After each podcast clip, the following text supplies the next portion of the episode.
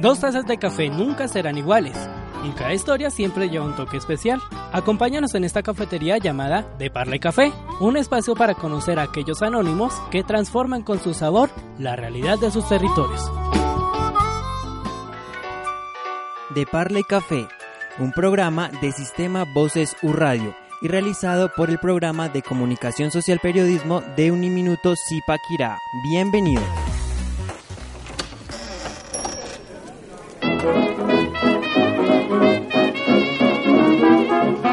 Bienvenidos a un nuevo episodio de De Parla y Café con un tema de actualidad que nos compete a todos. Mi nombre es Iván Rodríguez y junto a Juan Manuel Acosta vamos a conocer en un momento el tema que va a ser de análisis para hoy. Hola Juan Manuel, ¿cómo ha estado? Hola, ¿qué tal Iván? Un saludo muy especial a nuestra audiencia. Así es, como usted lo comenta, vamos a tratar un tema de interés que nos compete a todos y bueno, vamos con todo. Recordemos familia que Parla y Café se produce desde el Centro Regional Zipaquirá de Uniminuto y que cuenta con el apoyo de Sistema Voces U Medios, bajo la dirección del Programa de Comunicación Social Periodismo, profesor Ariolfo Velasco. En la parte de grabación les está apoyando su servidor y en edición Juan Manuel junto a Alejandra Rodríguez. Así que entremos de una vez en materia con nuestro tema en la sección de la cata. La cata. Una muestra de nuestro protagonista de hoy. Bueno, Juan Manuel, en los últimos meses ha ocurrido un detalle que, digamos, ha tenido protagonistas a Mabel Lara y a Claudia Palacios. ¿Cómo ha sido esto respectivamente? Así es, Iván. Eh, bueno, en los últimos meses hemos visto cómo la situación en el periodismo ha venido variando, por decirlo así.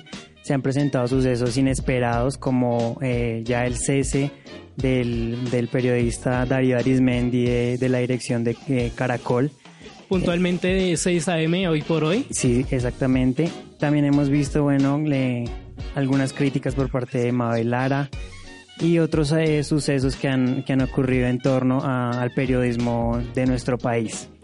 Y es que esto sumado, Juan Manuel, a lo que ha ocurrido en redes sociales, las fake news, el tema de que ya varios medios incluso han hecho retiradas masivas de su personal y demás, pues es lo que deja planteada una pregunta en el aire y es cómo está Colombia al, al respecto y cómo la academia lo está contando. Entonces, para ello, audiencia, contamos con la presencia de el profesor Ariolfo Velasco, quien además de ser el director de Semillero de Sistema Voces o Medios, también es profesor de varias asignaturas aquí dentro de Comunicación Social Periodismo del Centro Regional y que adicional ya ha tenido una muy buena y larga trayectoria frente a medios tanto de comunicación como en la parte organizacional. Entonces familia, entremos de una vez en materia junto a nuestro invitado en el tema a través de la sección de La Parla de Ariolfo Velasco.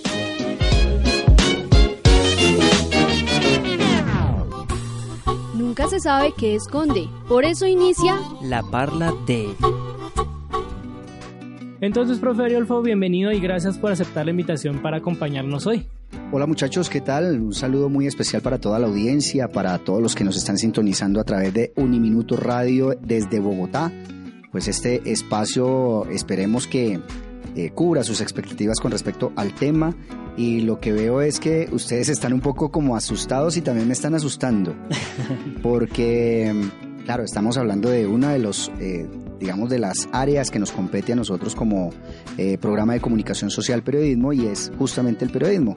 Y sí, efectivamente lo que ha sucedido en los últimos tiempos y que saben que no es una cuestión tan de ahora, eso se ha venido dando a lo largo de la historia en determinados momentos cuando aparece un medio de comunicación quizás más revolucionario, entonces los medios se asustan y entonces empiezan estas reestructuraciones y después vuelve y coge fuerza. Entonces, eh, pues bueno, de todas maneras, obviamente no hay que no hay que, que no hay que echarlo en saco roto lo que está pasando con en los últimos tiempos en nuestro periodismo, en nuestro periodismo en Colombia y también a nivel mundial con las grandes cadenas y con los grandes medios de comunicación que se mueven eh, a nivel global. Entonces, profe, comencemos un poco hablando de, ya adelantamos un poco esa experiencia que tiene en donde incluso ya mencionamos en su labor actual, pero ¿nos podría hablar de los medios en los que ha tenido la oportunidad o de las entidades donde ha podido trabajar un poco ya desempeñando su profesión? Bueno, sí, en las entidades. La, verdad, yo he estado en el entorno de Minuto, del Minuto de Dios, eh, anteriormente sí había trabajado otro, otra área de la comunicación a través de los proyectos sociales, a través de proyectos de gestión, a través de acompañamiento social, que también pues compete a nuestro programa de comunicación social, periodismo. Eh, estuve pues desde luego con unos programas del gobierno eh, trabajando en territorios de alta vulnerabilidad con comunidades campesinas e indígenas y afrodescendientes con proyectos sociales y todo este tema, pues programas de gobierno obviamente que tienen un tinte asistencialista pues obviamente también hay una crítica en ese sentido. Y pues bueno, esto me permitió mm, como tener ciertas experiencias que, me, que me, luego me llevaron a un medio de comunicación que es un medio de comunicación nuestro, del Minuto de Dios, que fue con el Centro Carismático Minuto de Dios a través de la emisora de allí. Bueno, profe, eh, usted nos comenta eh, que ha tenido la oportunidad de trabajar con comunidades indígenas, con comunidades campesinas. Eh, ¿Cómo fue esa experiencia de trabajar con estas comunidades? Eh, ¿Ellos le manifestaban de pronto alguna inconformidad? Maravilloso, mire, mm, si hay algo que realmente le satisface a uno es, aparte de poder compartir con estas comunidades, de poder generar proyectos, de poder adelantar procesos, es también el hecho de conocer la realidad del país. Estuve en diferentes partes del país a través de este oficio y pues eh, se lleva uno grandes satisfacciones, así como también se queda uno con el corazón roto de ver la realidad tan fuerte que se vive en estas zonas tan vulnerables, ¿no? Estoy hablando del Cauca, estoy hablando de Nariño, estoy hablando del Huila, de Santander, de la costa. Eh, y pues con todos los fenómenos que se nos han presentado a lo largo de nuestra historia reciente. Estoy hablando del desplazamiento, estoy hablando de eh, los cultivos ilícitos, o sea, procesos que nos afectan bastante y que por supuesto hacen parte tristemente de nuestra historia y que hay que atenderlas, por supuesto. Y que también dentro de ese historial también ha tenido la oportunidad de residir en varias partes del país. Pero comencemos a hablar un poco de dónde es originario usted. Ay, tan bonito el caballero acá, ¿no? Bueno, listo, no, yo soy muy boyacense de pura raza. Eh, pues obviamente el acento no hice como mucho en ese sentido, mm. porque viví muchísimos años en Medellín y... Vea pues. Pues, vea pues. Eh, y pues bueno, aprendiendo de las dos culturas bastante en cuanto a su gastronomía, en cuanto a su, en cuanto a su identidad. Entonces, pues digamos que ofrece la posibilidad, ¿no? De, de, conocer distintas, a que a pesar de que somos colombianos, pues al interior sabemos que tenemos unas regiones que tienen su identidad, que tienen su cultura, que tienen sus movimientos, y pues eh, esa fue como la, lo, lo, lo, que garantizó de alguna manera mi formación eh, en mi niñez y en mi adolescencia.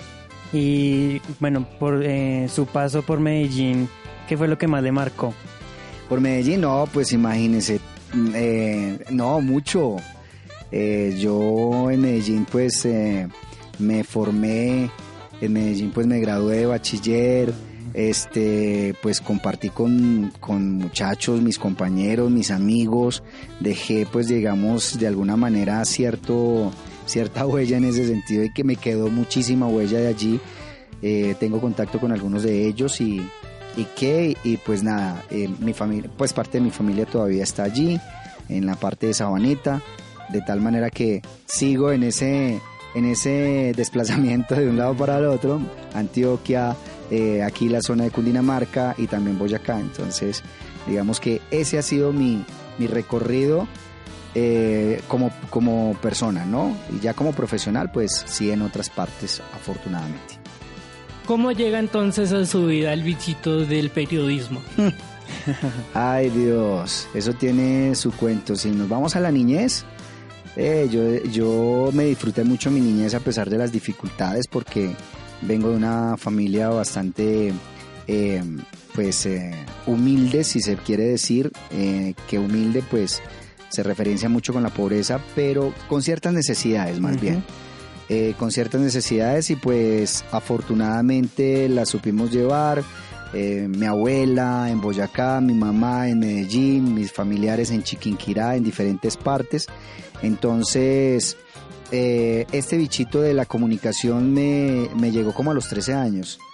Yo jugaba muchísimo a, a ser periodista, también jugaba muchísimo a ser cura, jugaba muchísimo a ser profesor, jugaba muchísimo. Eh, y, fíjense que, que, de alguna manera se me dio lo de ser profesor y lo de ser periodista, de ser comunicador, más no cura. en la parte de la niñez, donde se empieza a despertar ese bichito, como lo dijo Iván, del periodismo, eh, ¿qué enfoque ya, o sea, eh, por qué lado ya iba como el periodismo? Sí, lo que pasa es que, eh, digamos, de alguna manera la comunicación social se relaciona con los medios de comunicación. El periodismo se relaciona obviamente con los medios de comunicación, sí tiene que ver como tal, pero la comunicación se relaciona mucho también con eso, con los medios masivos.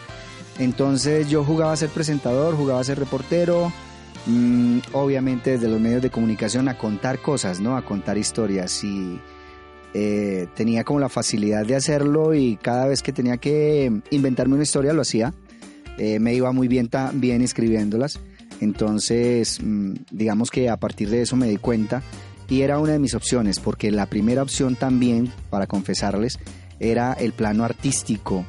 Eh, yo en Medellín conocí Antioquia en plena, eh, conocí al departamento haciendo teatro, haciendo danza, haciendo música.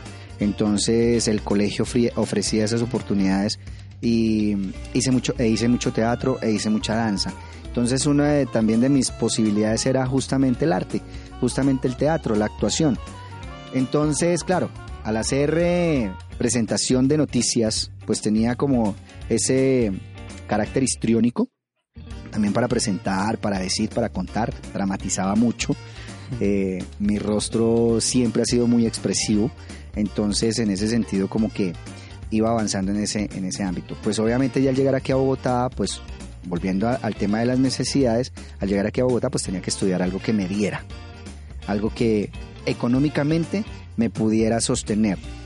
Y pues en ese entonces el teatro no era la opción, porque había que hacer teatro o hacer teatro. No se podía trabajar porque no habían los tiempos, eh, había que presentar cosas, es decir, yo, yo traté de hacerlo, pero entonces no se podía por ese, por ese tema. Y pues eh, no tenía tampoco los recursos para ingresar a una escuela de, teatro y poderla, y poderla. Entonces ya cuando vino eh, la comunicación, ya cuando vino la posibilidad de estudiar comunicación social, pues entonces me, centré más por ella. La ventaja de la comunicación es que es integral, entonces ahí... Ofrecía esa posibilidad, ¿no? Ofrece la... Tristemente, pues uno piensa en lo económico. Exacto, sí, señor. Entonces, pues el periodismo, eh, la comunicación social, como carrera, como profesión, me podía dar esa posibilidad. Entonces, ¿cuál fue como ese sitio en donde decidió iniciar esta especie de aventura con esta carrera profesional? Aquí en esta casa que llamamos Uniminuto, eh, pues también es que las necesidades mismas eh, tampoco daban para ingresar a una universidad donde daban la carrera de comunicación social periodismo a nivel privado y a nivel público pues no podía porque tenía que trabajar. Y pues uno en las eh, eh, universidades de carácter público tiene que eh, estudiar de día y yo no podía porque tenía que trabajar. Entonces yo primero al llegar a Bogotá pues lo que hice fue buscar trabajo, ¿cierto? ganar plata, ahorrar para poder entonces meterme a una universidad la que me ofreciera la posibilidad. Apareció Uniminuto, eh, ofreciendo, digamos, ciertas eh, garantías para aquellas personas que no teníamos el alcance necesario económico para, para poder hacer una carrera. Y pues la filosofía de Uniminuto siempre ha sido de esa. Entonces cuando abrieron eh, comunicación social, periodismo, cuando supe que había comunicación social, periodismo en Uniminuto, me fui de una a la universidad y aquí estoy. bueno, y en la universidad, en esa etapa universitaria, eh, ¿Cuál fue el, enfoque ya que empezó como a reconocer en, usted? Ya como... Me bajaron del, me bajaron de la nube, como dice una canción por ahí, me caí de la nube más alta. porque claro, y todos los que ingresamos en esa eh, época íbamos con el concepto de que comunicación social eran medios, Medios de, de comunicación, comunicación. RCN, Caracol, en ese entonces, eh, Todelar, eh, Super, eh, las grandes cadenas radiales. Entonces, cuando nos llegan y nos dicen, si ustedes vienen a ser presentadores, si ustedes vienen a pertenecer a, una, a un canal de televisión, a una cadena de radio, va, pueden devolverse, porque Mm. esta no es universidad. Aquí no formamos exclusivamente para eso. Aquí la formación es totalmente integral y es un servicio social. Así pues que si usted tiene eso en su mente, bienvenido. Si no, ya saben qué hacer. Entonces, claro, queda miércoles como así. Eh, y entonces ya empieza uno a coger el otro ritmo, ¿no? Desde el principio de carrera nos metieron muchísimo en terreno, ¿cierto? A hacer algo que se llama investigación-acción participativa, entonces había que ir a comunidades, eso fue como desde tercer semestre, Mm. había que ir a comunidades, había que hacer eh, eh, intervenciones sociales desde estudiante, como estudiante, Mm. eh, ir a comunidades vulnerables, entonces nosotros resultábamos yendo por a la periferia, al Guavio, a, Ci- a Ciudad Bolívar, a Suba, a, pues, diga- conocimos, conocimos Bogotá en ese sentido, Mm. Eh, y pues bueno, era algo que, que tal vez a muchos no nos, no nos empatizaba. Entonces, eh, sin embargo, pues el hecho de continuar, bueno, tiene que venir algo distinto, ¿verdad? Eh, pues eh, y ya estar pues ahí en la carrera y, y- que se empieza uno a enamorar también de otros procesos.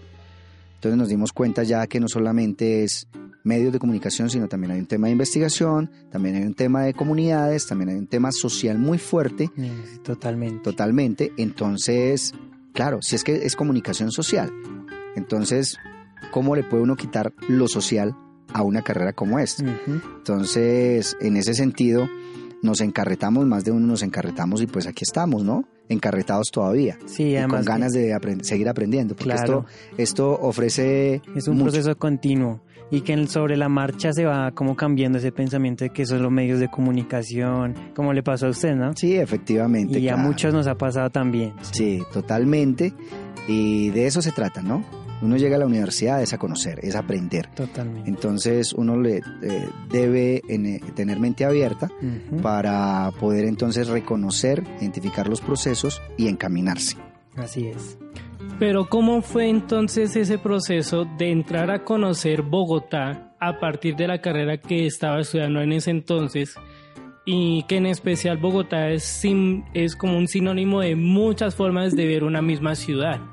Sí, Bogotá es la capital de, de- de- de nuestro país y como tal recoge, acoge, recoge no, acoge a todos, a todas las personas que vienen de las diferentes partes del país. Entonces, reconocer a Bogotá a través de la carrera fue interesante, eh, era conocer realidades distintas que aunque también es una ciudad y es en el- está en el centro del país, también hay culturas distintas, ¿no? Eh, necesidades apremiantes, necesidades bastante fuertes eh, y, de, y, digamos situaciones de alta de alto impacto. La, la, la inseguridad la movilidad eh, la, la, vivienda cierto era conocer justamente todo eso la pobreza la miseria verdad las condiciones de vida de, de, de muchas personas que hasta ese entonces yo decía no pues yo, yo decía que era pobre Mm. y mentiras, mi pobreza estaba más en la mente que, que, en lo, que en lo esencial. Y me doy cuenta que hay personas muchísimo más necesitadas que uno, demasiado, eh, con unas, con unas que, con unas circunstancias, con unas condiciones deplorables que uno dice, uno dice, caray, eh, ¿cómo pueden subsistir? ¿Cómo pueden coexistir también? ¿no? Porque, por lo mismo que digo, un tema de seguridad, un tema de, convivencia, de muchas cosas. Entonces eso fue como la oportunidad para conocer realidad. Realidad apenas en la ciudad, apenas en Bogotá. Entonces uno se puede imaginar que podía haber a nivel nacional, a nivel país, ¿no? Y bueno, ¿y cómo, ese, cómo fue ese choque de conocer precisamente Bogotá y de pronto usted venía de un pueblo pequeño, ¿cierto? Briseño Boyacá, no lo dije. Venía de, de Briseño, sí, Boyacá. de ¿sí? Briseño Boyacá. ¿Y cómo fue darse cuenta de eso, de que, de que, o sea, fuera del pueblo hay, hay todo un contexto diferente porque Bogotá es una ciudad multicultural, como lo mencionamos anteriormente. Entonces, ¿cómo fue ese choque de realidades, por decirlo así? Pero mire que el choque de realidades no fue tanto de pueblo a ciudad, fue de ciudad a ciudad, porque yo venía de Medellín. Ah, claro, sí. Entonces Medellín, Medellín tiene una cultura totalmente, totalmente diferente. Cultura ciudadana, totalmente formada, formada, estructurada. Eh, yo era de los que respetaba la fila porque había que hacer fila para subirse al transporte, había que esperar la ruta para uno subirse al transporte, eh, había que respetar los espacios, eh, ¿cierto? Digo, no quiere decir que Medellín sea pues wow, también tiene sus problemas, pero en términos de cultura ciudadana sí le lleva ventajita. Bueno, también puede ser un tema por, eh, también puede ser de pronto por la magnitud de las ciudades, ¿no? Sí, claro. Medellín es mucho más pequeña que, que Bogotá, pero digamos que traía ese, ese, esa cultura. Entonces, cuando yo llego a Bogotá, mm, a, a, a, qué y a mí me gusta mucho conocer, cuando yo llego a un sitio nuevo me gusta mucho conocer. En, ese entonces llegué por allá a una parte del centro, que ya ahorita me acuerdo que es la 19 con décima. Yo no sabía en ese entonces que era la 19 con décima, simplemente llegué allá al centro y después tenía que devolverme, devolverme para mi casa. Entonces lo que hice yo, primero, antes de uno preguntar, pues uno mira, observa, a ver si me puedo ubicar eh, esto de una manera individual, ¿no? pues no encontré el, lugar donde tenía pues para coger el bus, entonces llego y pregunto dónde puedo coger el bus que va a tal parte. Me dice, mm, agárrelo donde pueda. agárrelo donde pueda. Entonces yo lo que hice fue, eh, pues sí, mirar que dijera, me acuerdo, Encanto Villaluz. Hmm. Mirar que dijera Encanto Villaluz, ponerle la mano y como fuera a subirme. Y claro, me subí en un semáforo, eh, yo no estaba acostumbrado a subirme en los semáforos, entonces me subí en un semáforo, esa cosa era mm. repleto, entonces quedé colgado como, como, como un ramillete pues de plátanos, como un racimo de plátanos, eh, y qué, y pues bueno, eso fue muy impactante, muy impactante. También un tema de seguridad. A mí intentaron robarme un mm. reloj, entonces yo no quise dejármelo robar, me fui detrás del delincuente. eh, no, eh, o sea, anécdotas muchas en ese sentido, eh, con, el tema del manejo de la ciudad. Entonces, esas son algunas de las anécdotas, ¿no? Además que uno, pues obviamente uno en Medellín le pregunta a la gente, hágame un favor, ¿dónde queda tal cosa? Y casi que lo llevan a uno al lugar. Sí, total. Entonces, uno pregunta en Bogotá y lo primero que hacen es correr porque piensan que uno les va a robar. Entonces, sí, eh, esperemos que no ha cambiado, esperemos que en algún... No, eso no quiere decir que no haya gente también solidaria, Claro, no. en Bogotá hay gente también solidaria, pero digamos que uno se, sé que se abstiene de preguntar justamente para evitar un rechazo, ¿no? Otra cosa, otra anécdota, y no sé si de pronto vaya a quedar, es que en Medellín uno eh, puede ir a determinado lugar y pedir el servicio del baño. En ah. esa época yo llegaba acá y no, yo he preguntado, hágame un favor, servicio de baño, me puede prestar su baño, alguna cosa, estaba que me reventaba. Mm. Entonces yo lo que hice fue, bueno, me, me, decían que no y que no y que no y que no, y ya estaba que me reventaba. Entonces lo que hice fue buscar así como un sitio donde poder y miraba para todo lado que no me fuera a coger la policía. claro. Que no, me fuera a abordar la policía porque en Medellín pasa eso, o pasaba eso en aquel entonces. Ahorita también pasa en Bogotá. Entonces, eh, esas algunas de las experiencias de conocer Bogotá después de llegar de una ciudad más pequeña y de un pueblo como Briseño Boyacá. Continuando un poco con esa línea de choques, hay otro tipo de choque que también uno se enfrenta en esta vida universitaria es cuando cierra la carrera y pasa a la vida profesional. ¿Cómo se fue, cómo fue en este caso el manejo de la situación? Bueno, esto es una cuestión de bendiciones. Eh, que estamos en el contexto del minuto de Dios y esto es una cuestión de bendiciones. Yo la verdad, primero me demoré muchísimo en sacar mi carrera adelante, tuve muchísimas dificultades en términos económicos, entonces tuve que aplazar varias veces. Eh, pero ya cuando estaba finalizando, ya estaba en octavo noveno semestre, no, estaba en noveno semestre porque yo estudié en la noche, son diez, estaba en noveno semestre y yo decía, Dios mío bendito, voy terminando ahora sí la carrera, eh, ¿a dónde voy a parar? Eh, y uno, pues afortunadamente está en el lugar correcto y conoce a la gente correcta. Creo que esa es una de las oportunidades que uno tiene que buscar, que uno debe buscar. El lugar correcto y las personas correctas. Entonces, yo trabajaba en colegios en aquel entonces y me veían pues mi, mi, mi ímpetu con lo social. Entonces que yo era muy carismático, que yo llegaba muy fácil a los niños, a los muchachos, que los muchachos me seguían, que así mismo podía, me podía pasar con las comunidades. Entonces eh, se presentaron estos proyectos de, gobierno, estos programas de gobierno y a través de una ONG me dijeron, Ariolfo, ¿en cuánto termina la carrera? Yo le dije, no, pues estoy a portas, me falta, me falta terminar una asignatura, que ya era, y pasar la, la propuesta de grado, y ya. Eh, y esperar pues la ceremonia de grado, que eso era en el segundo semestre del año. Entonces, eh, en la Semana Santa, o sea, en el primer semestre de ese año, todavía no sin título, me llaman para hacer un acompañamiento social que si yo estaba dispuesto a viajar, que si yo estaba dispuesto a desplazarme, que si tenía algún inconveniente en ese sentido, yo pues no soy casado, no tengo ninguna responsabilidad, hagámosle. Mm. Y pues de una, de una, de una. Yo todavía no había, no había, recibido el título. Entonces, eh, no me tocó de pronto ese choque de, uy, salir y esperar a que me salga algo relacionado con mi carrera, no. De una, antes incluso de que me entregaran el título, yo ya estaba trabajando en lo mío. Eh, el choque fue que pues obviamente yo en lo social, eh, digamos, tuve dificultades, yo cumplía, ¿no? Cumplía con, como muchos estudiantes, con muchos de ustedes, cumplen con ciertas funciones eh, académicas y yo cumplía en lo académico. Entonces, pero digamos que me gustara, que me atrajera, no.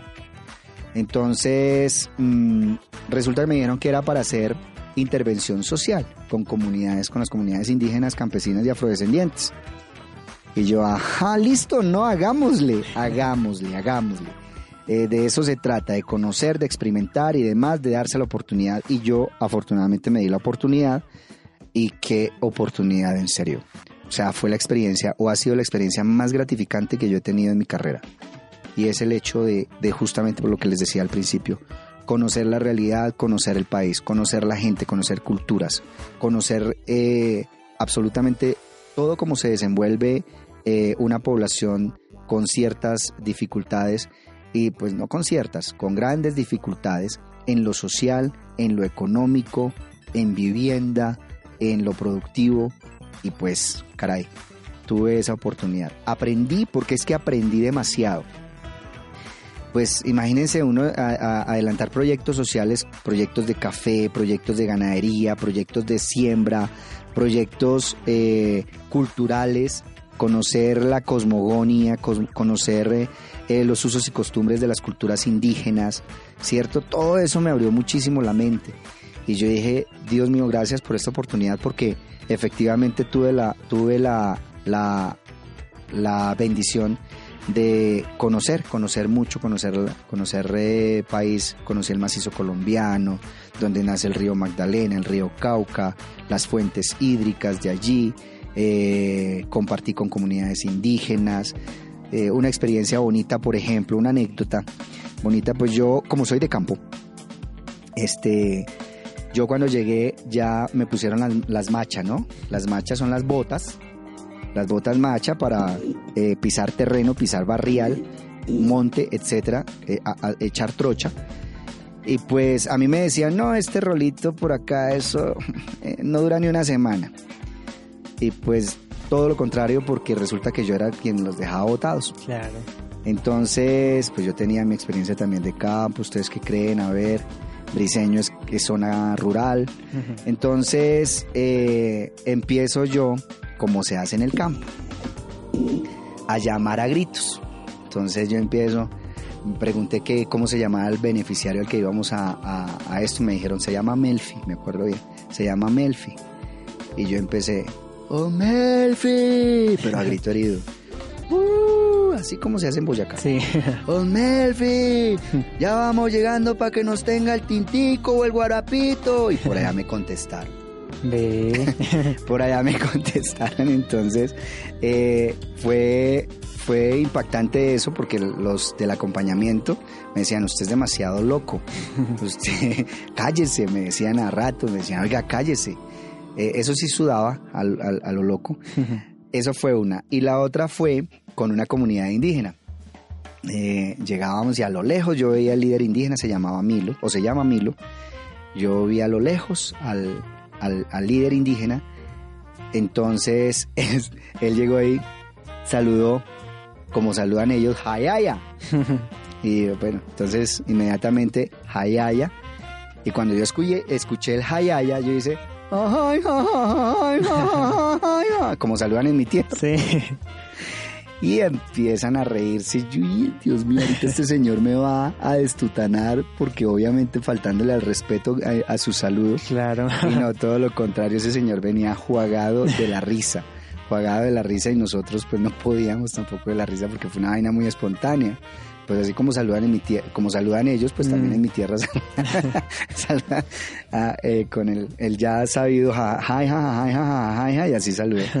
Entonces, no, fue una experiencia muy grata, muy buena, duré dos años largos en esos procesos y pues me fue bien, afortunadamente. Y además que cuando uno trabaja con estas comunidades, uno como que, no sé, como que siente ya, o sea, siente esa comunidad como suya, ¿no? Ya entra a ser parte de las comunidades. Doloroso el cierre del programa. El cierre. Eh, fue doloroso el cierre del programa porque se dejaron proyectos productivos, se dejaron proyectos comunitarios, eh, se dejó, aprendimos, aprendí de, de economía solidaria. Entonces, digamos que avanzamos en ese tipo de procesos y la gente estaba muy agradecida. Entonces, eh, yo duré como tres meses como asistente social y después ya me mandaron a coordinar programa. Eh, entonces yo hice mucho feeling con las comunidades eh, y pues obviamente también había que tener algunos cuidados porque era zona roja. Ah, claro, sí. Zona, zona ¿cómo es esto? Mm, afectada por el conflicto, el conflicto y, la, y el narcotráfico. Entonces habían cosas que había que tener muchísimo cuidado. Entonces ellos mm, fueron, o sea, me respaldaron muchísimo o nos respaldaron muchísimo eh, al grupo de intervención y sacamos cosas muy bonitas adelante y el cierre fue complicadito, dejar la gente, uno la extraña, todavía tengo contactos de ellos, eh, por ahí me escriben, me escribieron mucho sobre, sobre el tema de la minga, ahorita hace poquito.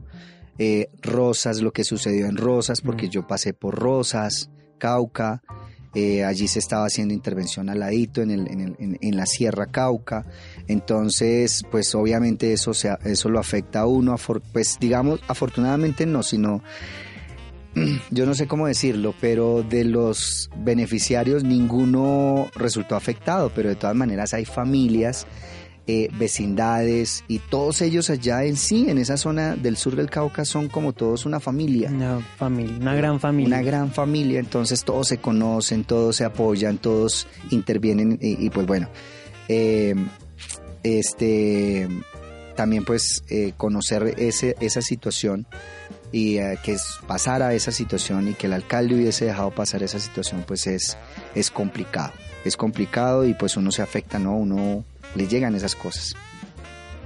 Entonces familia, hasta el momento hemos escuchado muchas reflexiones y gran parte de la historia que tiene aquí el profesor Ariolfo, pero Juan Manuel, ¿qué le parece si nos vamos a una pausa, aprovechamos, procesamos un poco todo lo que hemos conversado en este rato y al regreso ya conocemos ese gusto musical del profe y el tema de, que nos convoca en este episodio? Claro que sí, Iván, vamos con una pausa y ya regresamos. Una pausa para recargar las tazas en De Parla y Café. ¿Preparados? Continúa De Parla y Café. Bueno familia, continuamos con este episodio de De Parla y Café, donde estamos analizando el contexto del periodismo en Colombia, retos y cómo la academia los está afrontando o sorteando. Y para ello contamos con el apoyo, aquí la compañía del profesor Ariolfo Velasco, director del semillero Sistema Voces Medios y docente de varias, de varias materias de la carrera de Comunicación Social Periodismo del Centro Regional Zipaquirá. Entonces ahorita cuando estuvimos revisando con Juan Manuel se nos pasó un pequeño detalle por alto que también entra sin querer queriendo a lo que va a ser el continuar de esta conversación. ¿No es así, Juan Manuel? Por supuesto, Iván, eh, omitimos en la sección anterior el dato que no puede faltar en cada emisión y en esta, en esta ocasión Tatiana nos trae el dato. Hola chicos, siguiendo la línea del tema del que estamos conversando, hoy les traje un dato que siento que tiene mucho que ver y me gustaría que los que ya lo conocen lo recuerden y los que no pues estén enterados al respecto. El dato es el siguiente.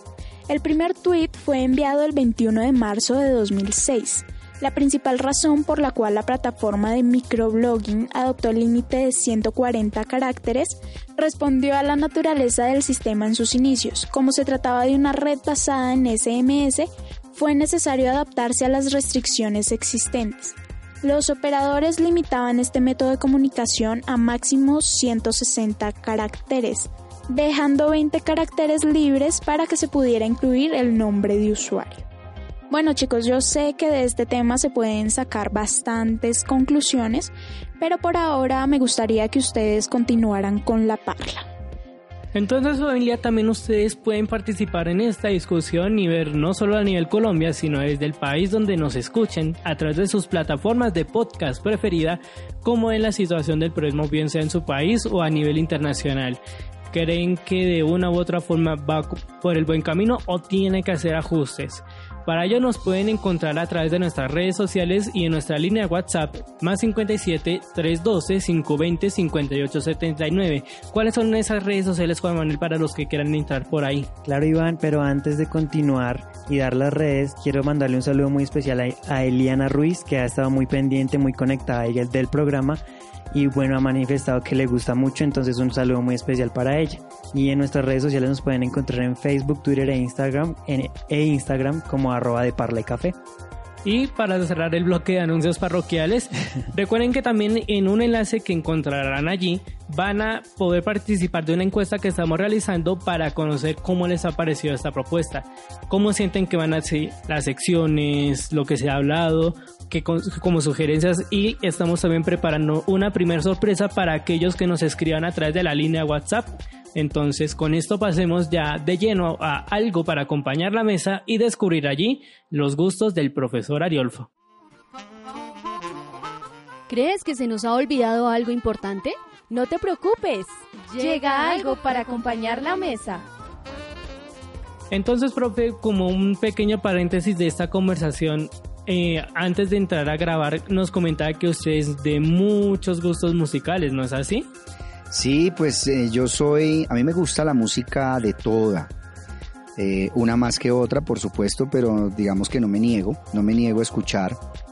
De pronto, incluso hasta la que hay, la que tienen las nuevas generaciones, hay algunos temas con, con uno, hay algunos temas con letra que es significativo algunos artistas que se han preocupado como por depurar, estoy hablando del reggaetón, que se han preocupado como por depurar eh, el género con respecto a sus letras, entonces mm, me ha gustado ya lo último que se ha venido haciendo en algunos, en algunos temas que tienen que ver con el reggaetón.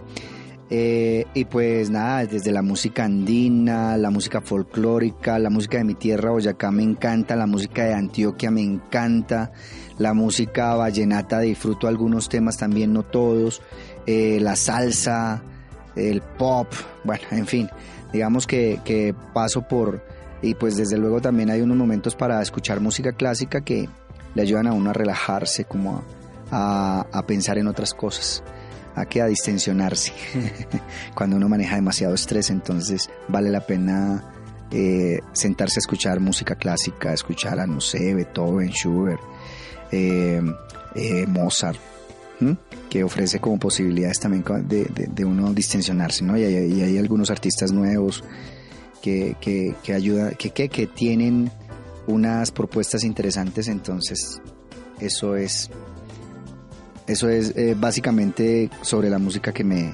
que, que, yo programo, que tengo por ahí en mis playlists.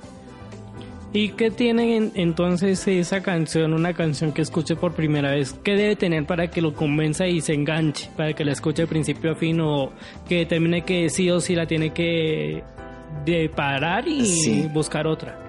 Una, eh, o el ritmo o la letra. La letra. sí. Eh, hay algunas, eh, algunas canciones con ritmo que uno se queda y, y hasta los disfruta. Pero si no tiene, pero hay unas canciones que puede que no tengan ritmo, pero tienen una letra. Hmm. Entonces, entonces, pues es esa parte poética, esa parte lírica que, y la creatividad, por supuesto, del compositor que lo pone a uno, lo, lo engancha a uno ahí y que lo transporta, ¿no? Que lo, lleva a imaginarse la situación, a imaginarse, eh, digamos, el contexto en el cual se compuso ese tema musical. Entonces, tiene que ser como esas dos, esos dos elementos principales, ya sea el ritmo o la letra. Entonces, profe, para antes de pasar a la sección de Isumenu, ¿qué le parece si nos presenta tanto a nosotros, a Juan Manuel y a mí, como a nuestra audiencia, la canción que ha seleccionado con mucho cariño para ellos? Lo que pasa es que como veníamos tratando el tema del acompañamiento y, y especialmente lo que se vivió en el Cauca y sobre todo lo que está pasando allí en esta región que primero pues eh, eh, tuvo que ver con la minga, yo me imagino, me imagino no porque sí se vieron a través de los medios de comunicación eh, la unión de todas estas comunidades indígenas que venían de distintas partes de la región eh, cómo se congregan allí y pues lo que muestran los medios de comunicación tiene que ver más con la violencia, pero yo sé que detrás de, esos eh, escenarios que no muestran quizás es donde está la olla comunitaria, es mm. donde está el círculo de la palabra, es donde está la comunidad eh, preocupada realmente por la situación y que busca soluciones. Entonces yo me los imagino a ellos y pues bueno, digamos que todo ese recorrido que, que, que tuve la oportunidad de conocer y pues que después vino lo de Rosas, ¿no? Que yo pasé por Rosas también eh, allí pues eh, muy vecino a la sierra, yo digamos que esa situación que se presentó pues lleva como a este tema musical, ¿no? Y es la marcha del macizo. Eh, mientras yo estuve allí me encantaba escucharla, me encantaba viajar de Popayán hacia, hacia, San Sebastián o hacia Valencia, me encantaba viajar escuchando ese tema porque es el sentir del pueblo indígena, del macizo colombiano. Entonces es justamente esa letra eh, donde describe a sus municipios, donde describe a su gente, eh, revela cuál es la situación que constantemente se vive allí. Entonces ahí pues les sugiero esa, la marcha del macizo, eh, para que pues bueno, conozcamos parte de nuestro folclore, parte de nuestra tierra y pues la realidad de, nuestra, de nuestras comunidades.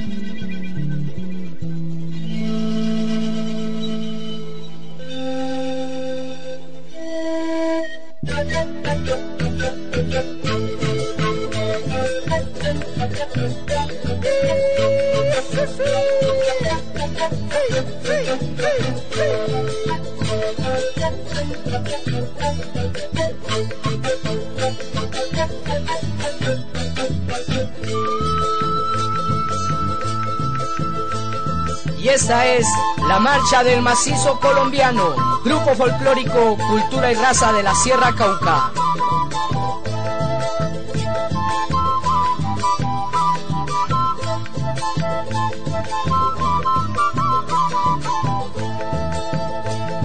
Oye, mi querida Carmen, mi pueblo sí que anda mal.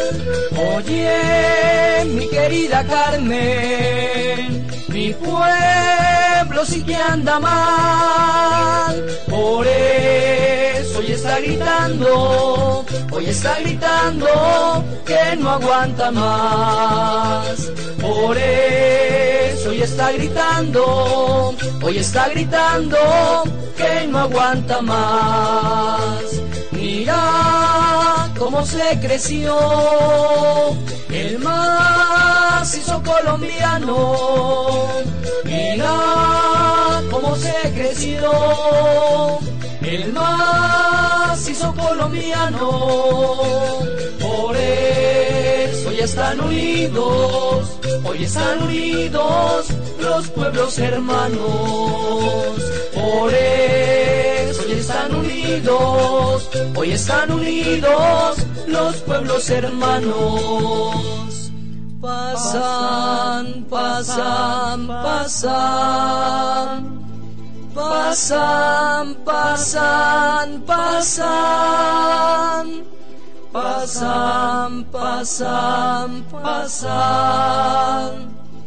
Pasan, pasan, pasan, indios ruanudos y campesinos bajan del nudo por el camino. Pasa la vega, pasa el maguer, pasa la sierra y San Miguel, pasa el Rosal, San Sebastián, Sucre Bolívar y Santa Rosa pasa el patía y allá en la vía lo está esperando el pueblo de rosas grita el bellones sopla el barbillas y el cedro el hermano con el chorrillo grita el San Pedro y el guachicono por la injusticia y el abandono Hasan, Hasan,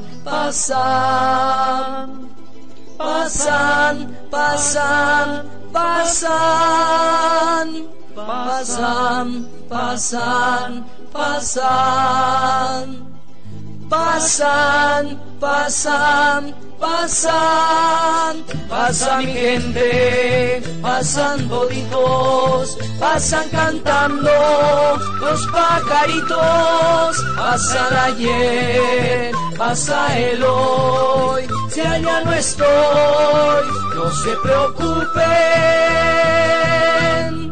que yo ya me voy.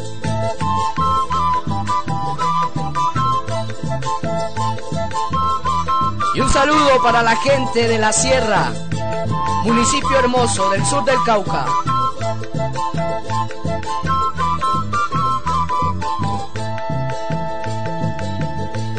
Mi Dios, San Pedro y San Pablo están bravos de verdad. Dios, San Pedro y San Pablo están bravos de verdad. Anuncian tapón a los ríos, el Magdalena, Cauca y Caquetá. Que anuncian tapón a los ríos, el Magdalena, Cauca y Caquetá. Mis ríos pasan preocupados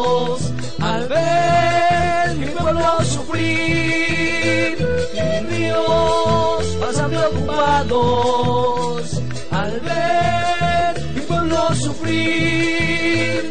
Ya ven cómo va creciendo ante este gobierno que no se hace sentir. Ya ven cómo va creciendo ante este gobierno que no se hace sentir.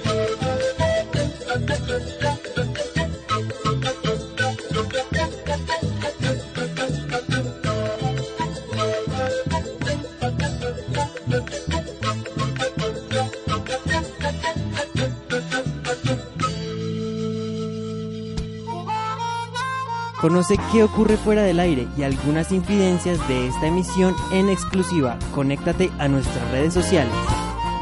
Bueno familia, hay un anuncio, o bueno, una serie de anuncios cortos que vamos a estarles dando. El primero es que estamos preparando dos episodios en vivo para la semana del 20 al 24 de mayo en la ciudad de Cajicá, Cundinamarca. Si quieren conocer como la hora, en el marco de qué evento o como qué aspectos va a tener, pueden buscarnos y encontrar un poco más de información en arroba de Parle Café, nuestro perfil en Facebook, Twitter e Instagram. Y como sé que también quedaron muchas preguntas en el tintero, también me honra saber y contarles que este tema tendrá una segunda entrega, tanto de la mano del profesor Ariolfo como de un nuevo invitado que ya conocerán, quienes con sus opiniones ya vamos a entrar de lleno para saber cómo está la cuestión aquí en Colombia, cómo lo está tomando la academia y demás. Y con ello también ustedes a través de estas mismas cuentas pueden participar y dar sus opiniones al respecto, bien sea Colombia o en sus países de origen. Si quieren también encontrarnos en sus plataformas de podcast preferida como Apple, Google, iBooks o Spotify, también allí pueden encontrar un enlace para que puedan enterarse en, en dónde escucharnos y suscribirse para que cuando subamos un nuevo episodio ya les llegue de una vez al teléfono y lo puedan escuchar en el momento en el que ustedes deseen. Y también a través de la línea de WhatsApp más 57 312 520 58 79 para que también les enviemos novedades de nuestros episodios y sigan en contacto con nosotros. Que una sonrisa acompañe siempre sus universos y que recordemos que este podcast se graba en los estudios de Uniminuto Radio Zipaquirá. Hasta luego y nos encontraremos la próxima semana con más sorpresas. Más degustaciones la próxima semana, pero con muchas más sorpresas durante este tiempo.